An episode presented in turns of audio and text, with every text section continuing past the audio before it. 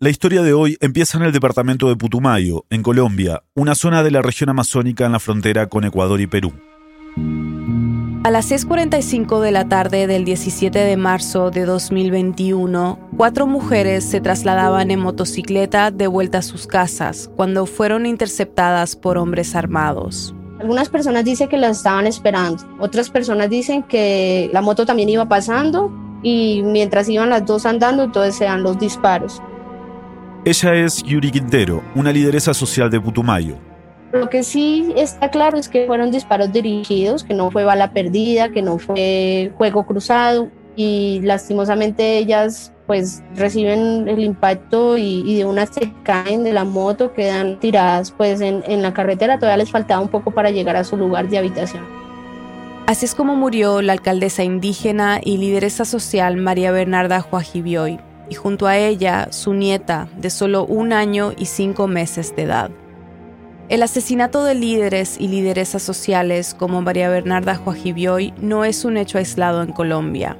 Líderes lideresas sociales y defensores de derechos humanos viven en un escenario de violencia sistemática en Colombia. El confinamiento por la pandemia ha hecho más vulnerables a los líderes sociales. Se registra día a día las cifras de asesinatos, de amenazas. Pusieron a Colombia como el país donde más ocurren estos hechos en el mundo.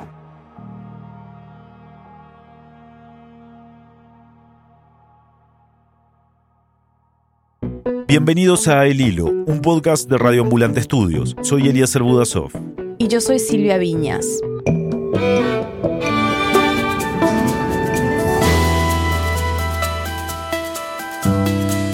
La alcaldesa María Bernarda Juajibioy fue la líder social número 34 asesinada este año. Y antes del cierre de este episodio, seis personas más se sumaron a la lista de asesinados que lleva el Instituto de Estudios para el Desarrollo y la Paz, INDEPAZ. Esta organización no gubernamental ha registrado más de 1.150 de estos homicidios desde la firma del Acuerdo de Paz en 2016. En estos casi cinco años, 2020 tuvo la mayor cantidad de casos, casi uno por día en promedio, y 2021 no parece ir mejor. Hoy, ¿cuáles son las razones detrás de los asesinatos de líderes sociales y por qué el uso de la violencia política parece tan arraigado en Colombia? Es 2 de abril de 2021.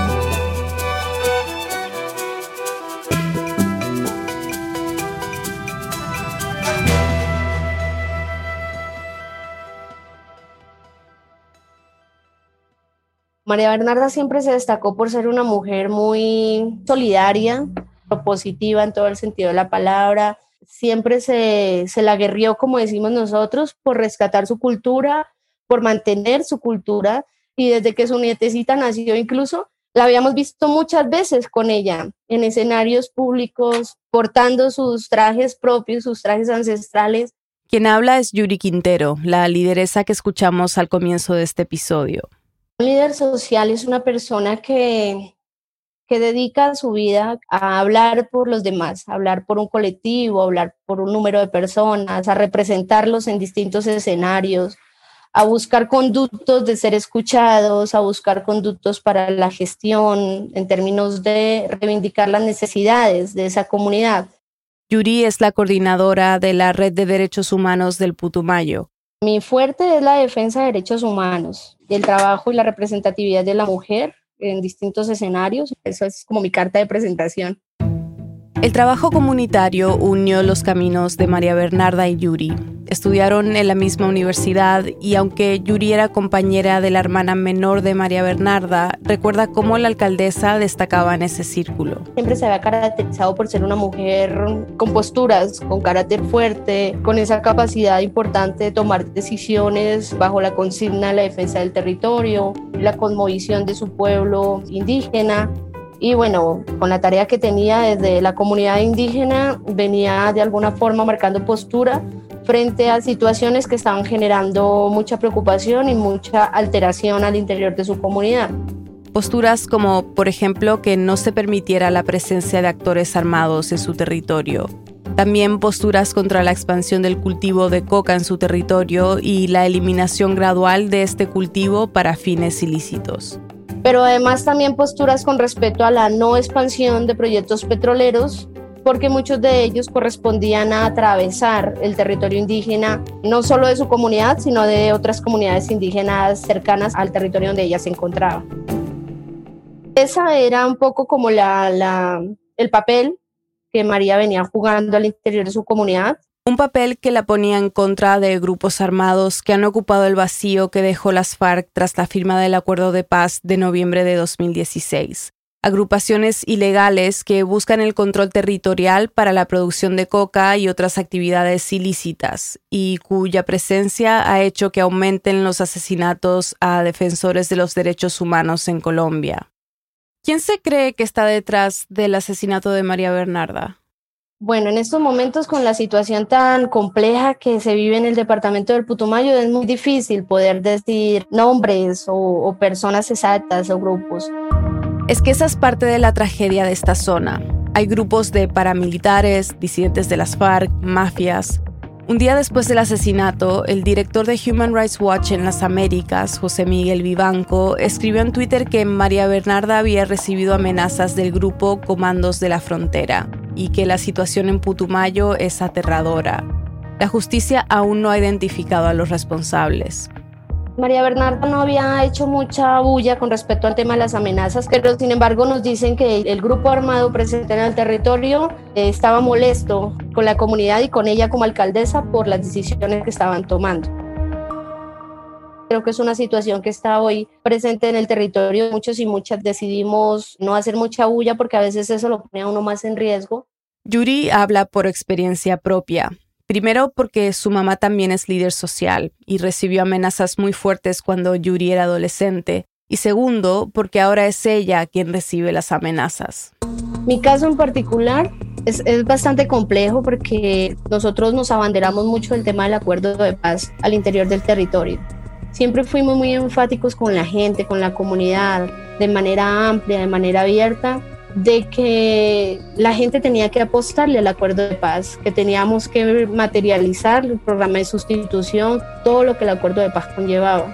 Cuando dice sustitución, Yuri se refiere al Programa Nacional Integral de Sustitución de Cultivos de Uso Ilícito, que en palabras simples busca que familias campesinas que están en situación de pobreza y viven del cultivo de coca sustituyan sus plantaciones por otras que no sean de uso ilegal pues las apuestas de los grupos armados al interior del territorio es aquí no se arranca una mata de coca, aquí no se va a sustituir nada.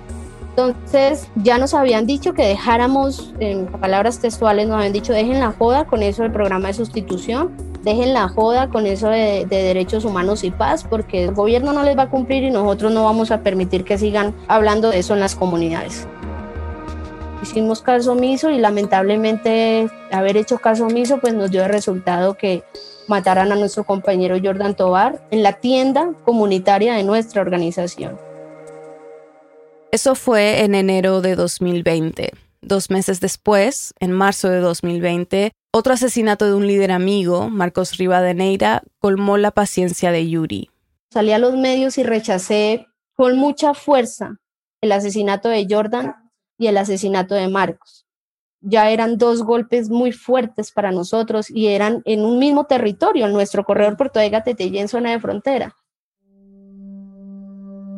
El 8 de abril del 2020 me llega un mensaje de WhatsApp diciéndome un compañero que estuvo en una reunión que convocó un actor armado. Compañera, ve, acá dijeron que usted había rechazado la muerte de Marco Rivera y que la próxima era usted. Y efectivamente, en el media hora después que me llegó el mensaje, llegaron dos personas al frente de la casa que uno sabía quiénes eran. Y a medianoche de ese día salí de mi casa con mis dos hijos. Sus hijos de 13 y 18 años. Quizás ya lo notaron, pero la conexión de Yuri falla a ratos. Tuvo que tomar esta entrevista desde el celular de su hijo mayor porque estar en ruta por las amenazas ha tenido que salir de su territorio. Yo digo, yo soy mamá, yo tengo que pensar también en mis hijos y todo eso, pero, pero yo considero que logran sacarlo a uno del territorio, logran que uno deje su casa, uno tiene que dejar muchas cosas, muchas cosas y pues extraño mucho a mis hermanos, extraño mucho la casa, el vecindario, como la vereda, como tal, lo que significa vivir en el campo. Uno siente que, como que lo están obligando a uno a desprenderse de, eso, ¿no? Pero además se complican a la comunidad. Es que pues un dirigente lastimosamente se vuelve como la insignia, como esa motivación para hacer, para proponer, para encontrarnos. Entonces cuando uno no está en los territorios, la gente como que se desanima, la gente como si se perdiera la esperanza, como que empieza no, pues ya se fue Yuri, imagínense mañana quién se va y así sucesivamente. O sea, es una cosa que genera mucho tormento, que genera mucha preocupación, mucho, mucho dolor además y mucho silencio, ¿no? ¿Qué ha significado la pandemia para la labor de líderes sociales como tú? Fue una cosa muy compleja. Nosotros no hemos podido desde hace lo que va el tiempo de la pandemia no hemos logrado reunirnos.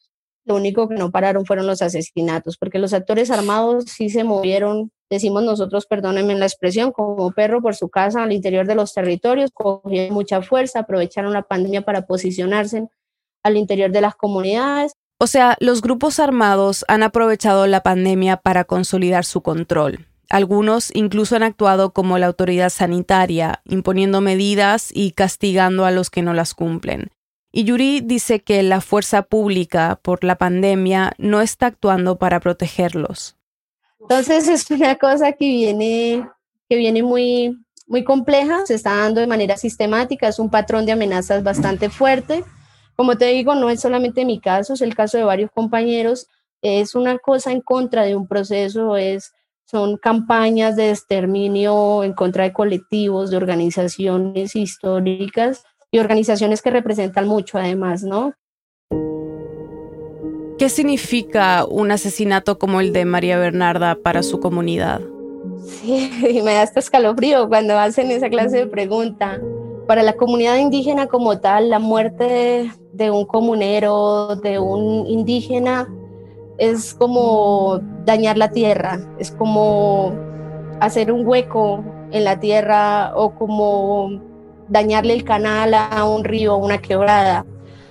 Para la comunidad del Putumayo, para el departamento en pleno, por ejemplo, el asesinato de María Bernarda eh, representa eh, la crudeza de la guerra, pero además también esa, esa actitud tan arrogante, tan chocante, tan inhumana del actor armado, que no solamente le quita la vida a una mujer que representa un sueño, que representa una recuperación de su cultura, ancestral, sino además que le quita la vida a una bebé que iba a heredar todo eso que María Bernarda es. Ya volvemos.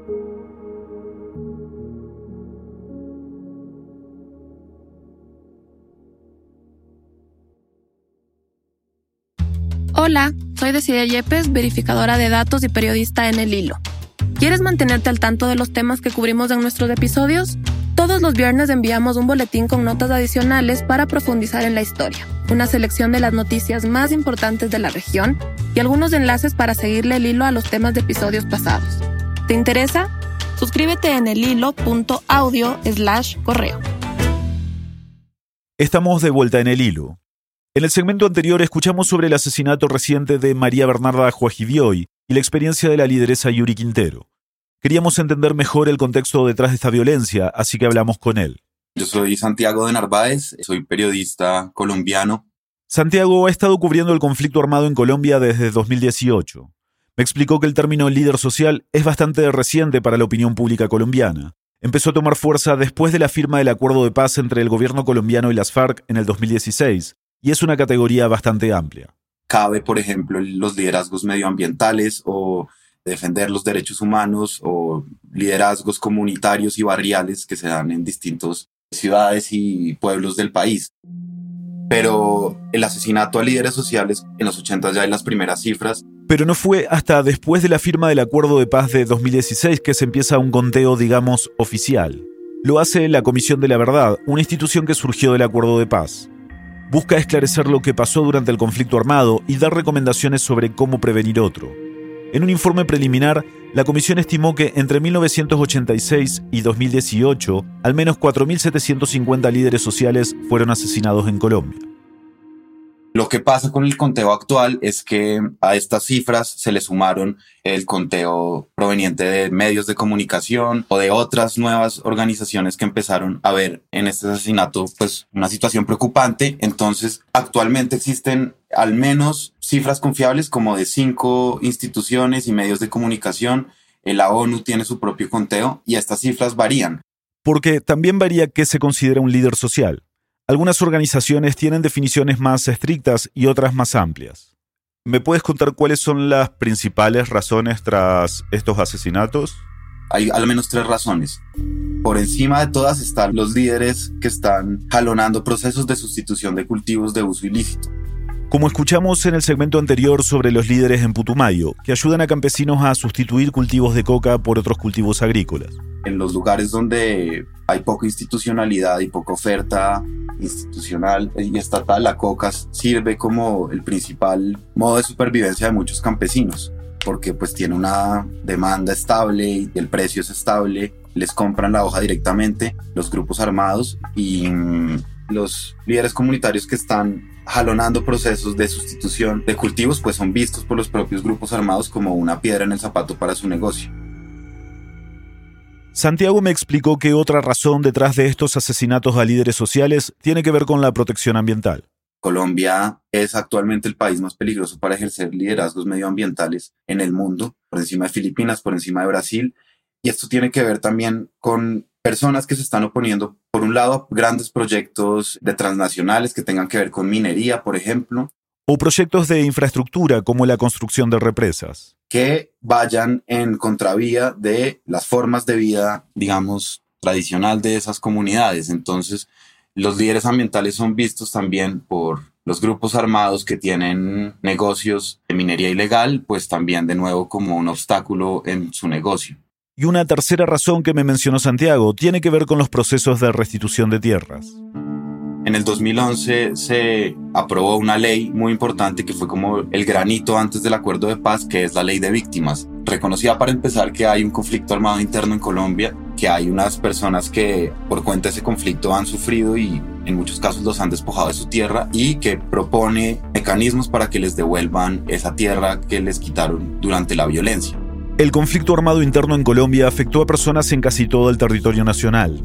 Según las cifras oficiales, desde 1985 hasta el final del 2019 hubo casi 8 millones de desplazados internos en el país. Y entonces esas tierras fueron adquiridas por terceros que luego en muchos casos también iniciaron ahí grandes proyectos agroindustriales. Entonces hay líderes sociales que luchan por devolverle sus tierras a esas personas que las perdieron. Y ese proceso pues es visto por poderosos a nivel local y regional, económica y políticamente, pues como un obstáculo y como una amenaza que les va a quitar las tierras que consiguieron ellos por consecuencia de la guerra. Las razones son diversas, pero tiene que ver también con la falta de implementación del acuerdo de paz. El acuerdo de paz hay un punto que dice que, digamos, profiere o medidas para la protección de los, ellos los llamaban en ese momento defensores de derechos humanos, porque se sabía que esta era una posibilidad. O sea, que luego del acuerdo de paz podría aumentar la violencia contra líderes sociales. Por lo que escuchamos en el segmento anterior, que la salida de las FARC creó un vacío de poder que está siendo ocupado por distintos grupos armados que se disputan los territorios. Entonces, el acuerdo de paz incluyó puntos específicos para prevenir estos asesinatos.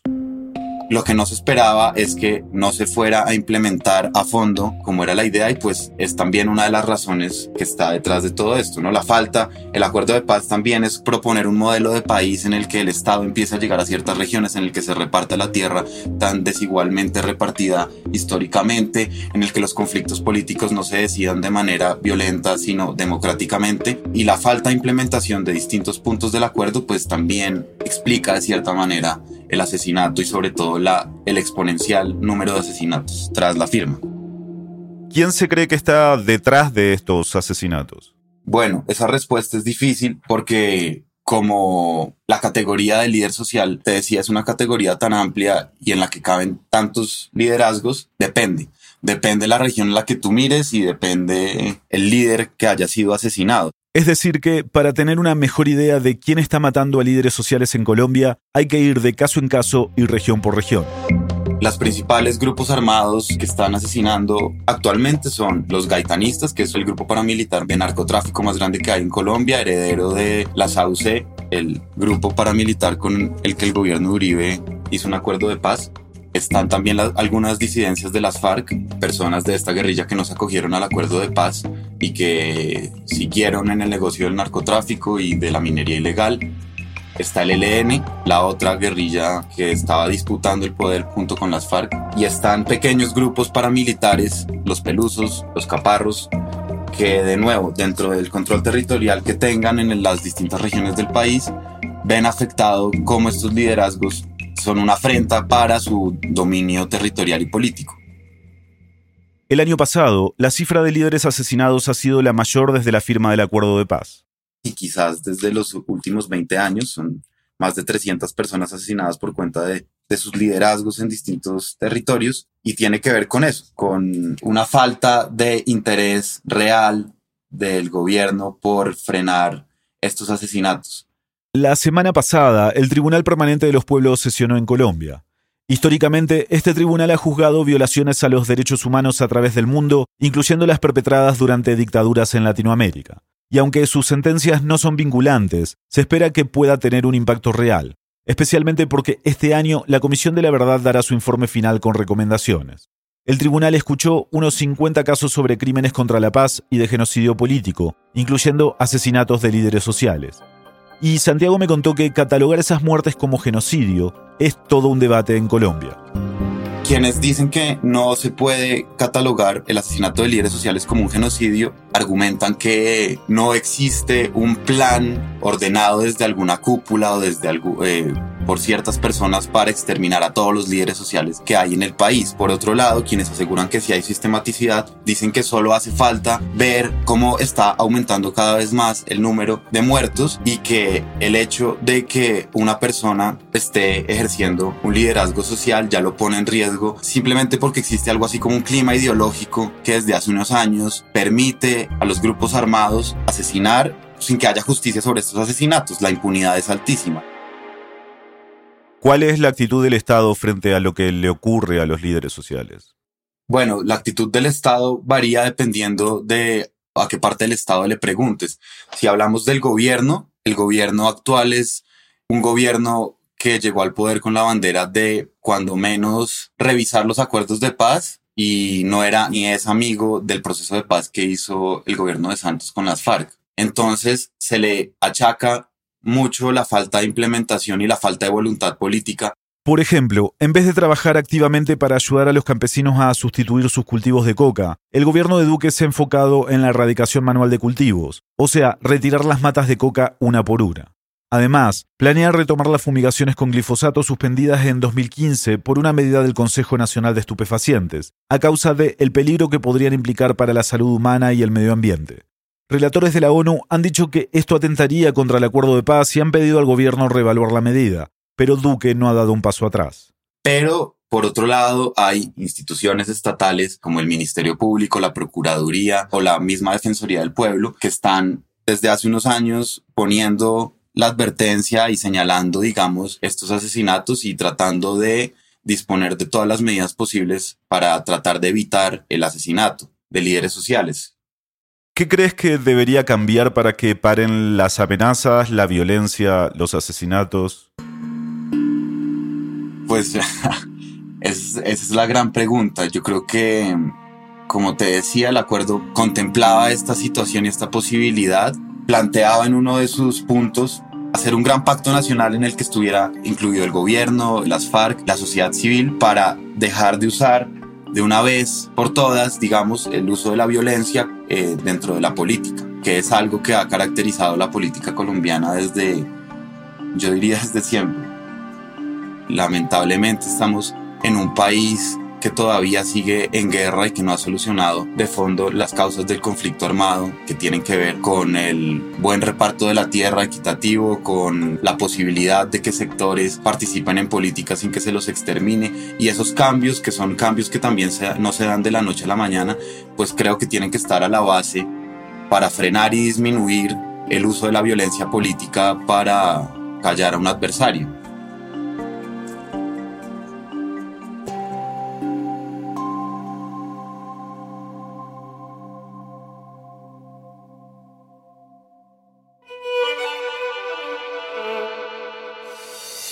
En el hilo somos Daniela Alarcón, Daniela Cruzat, Mariana Zúñiga, Elías González, Desiree Yepes, Inés Renique, Paola Leán, Miranda Mazariegos y Carolina Guerrero.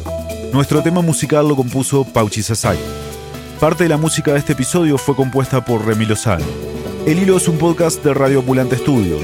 Gracias al equipo de Radio Ambulante por todo su apoyo y gracias a quienes se han unido desde Ambulantes, nuestras membresías. Su aporte nos ayuda a seguir produciendo el episodio cada semana. Súmate tú también en elhilo.audio barra apóyanos.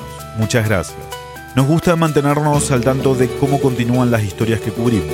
Le seguimos el hilo con una sección especial en nuestro boletín semanal. Si tú también quieres saber cómo avanzan estos temas, suscríbete en elhilo.audio barra correo. Yo soy Eliezer Budasov. Y yo soy Silvia Viñas. Gracias por escuchar.